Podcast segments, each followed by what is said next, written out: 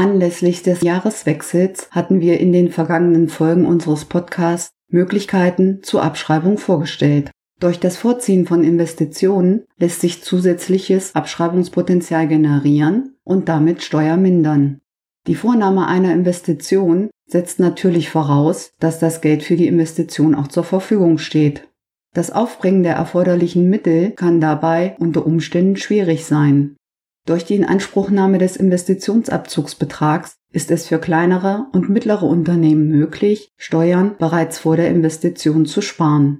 Schon vor einer geplanten Investition können die dafür voraussichtlich anfallenden Kosten teilweise gewinnmindernd abgesetzt werden. Dadurch reduziert sich die Steuerbelastung. Es verbleibt nach Steuern mehr Geld für die tatsächliche Durchführung der Investition. In der heutigen Folge erläutere ich Ihnen zunächst die Voraussetzungen für den Investitionsabzugsbetrag und wie sich der Investitionsabzugsbetrag im Wirtschaftsjahr der Inanspruchnahme steuerlich auswirkt. Mein Name ist Sabine Banse-Funke, ich bin Steuerberaterin und ich berate Mandanten, Steuern zu sparen. Wer darf überhaupt einen Investitionsabzugsbetrag bilden? Ein Investitionsabzugsbetrag kann in Anspruch nehmen, wer aus einem aktiven Betrieb Einkünfte erzielt. Weiterhin sind die betrieblichen Gewinne entweder durch Einnahmeüberschussrechnung oder durch Bilanz zu ermitteln. Wenn nur kleine und mittlere Betriebe gefördert werden, welches sind die Größenmerkmale für den Investitionsabzugsbetrag? Betrachtet wird dafür entweder das Betriebsvermögen des Unternehmens oder dessen Gewinn am Schluss des Wirtschaftsjahres, in dem der Investitionsabzugsbetrag berücksichtigt werden soll. Bilanzierende Mandanten können einen Investitionsabzugsbetrag bilden, wenn das Betriebsvermögen nicht mehr als 235.000 Euro beträgt. Bei Einnahmeüberschussrechnung wird auf den steuerpflichtigen Gewinn vor Berücksichtigung des Investitionsabzugsbetrags abgestellt. Dieser darf höchstens 100.000 Euro betragen. Ist er höher, kann kein Investitionsabzugsbetrag gebildet werden. Bei Personengesellschaften besteht folgende Besonderheit.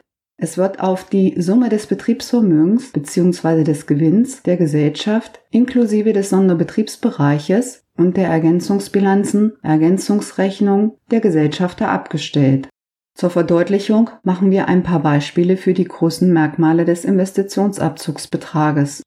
Eine Apothekerin möchte im laufenden Wirtschaftsjahr die Bildung eines Investitionsabzugsbetrages vornehmen. Das Einkapital des Betriebes laut Bilanz beträgt zum Schluss des laufenden Wirtschaftsjahres 110.000 Euro.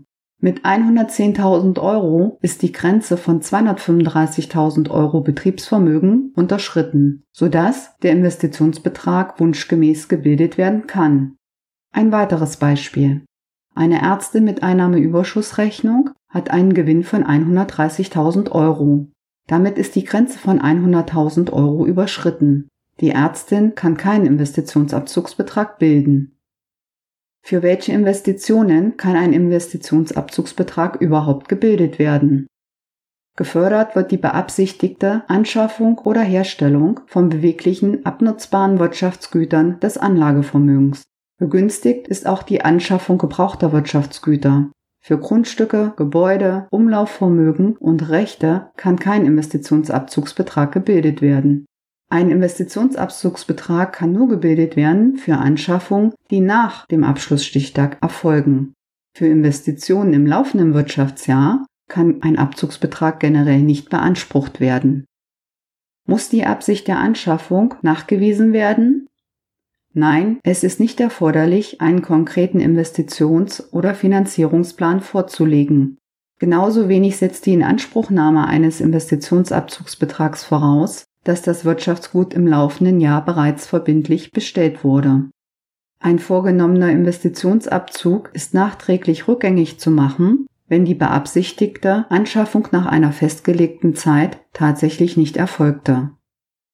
In welcher Höhe kann ein Investitionsabzugsbetrag gebildet werden?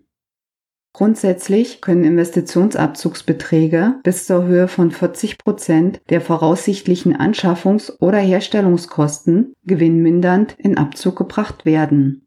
Es ist also auch möglich, gar keinen Investitionsabzugsbetrag oder nur einen in Höhe von beispielsweise 32 Prozent zu bilden. Soweit der Mandant Vorsteuer ziehen kann, sind die Anschaffungskosten ohne Umsatzsteuer maßgebend. Ein Investitionsabzugsbetrag kann auch gebildet werden, wenn dadurch ein Verlust entsteht oder dieser sich erhöht. Eine absolute Betragsobergrenze ist noch zu beachten. Im laufenden und den drei vorangegangenen Wirtschaftsjahren stehen insgesamt maximal 200.000 Euro für Investitionsabzugsbeträge zur Verfügung. Daraus folgt ein maximal förderfähiges Anschaffungsvolumen von 500.000 Euro in diesem Zeitraum. Liebe Zuhörer, durch den Investitionsabzugsbetrag können Steuern bereits vor der Investition gespart werden. Dadurch kann die Steuerbelastung gesenkt werden. Sollten Sie Fragen zum heutigen Thema oder einem der Themen der vorangegangenen Podcast-Folgen haben, zögern Sie nicht, mich anzurufen.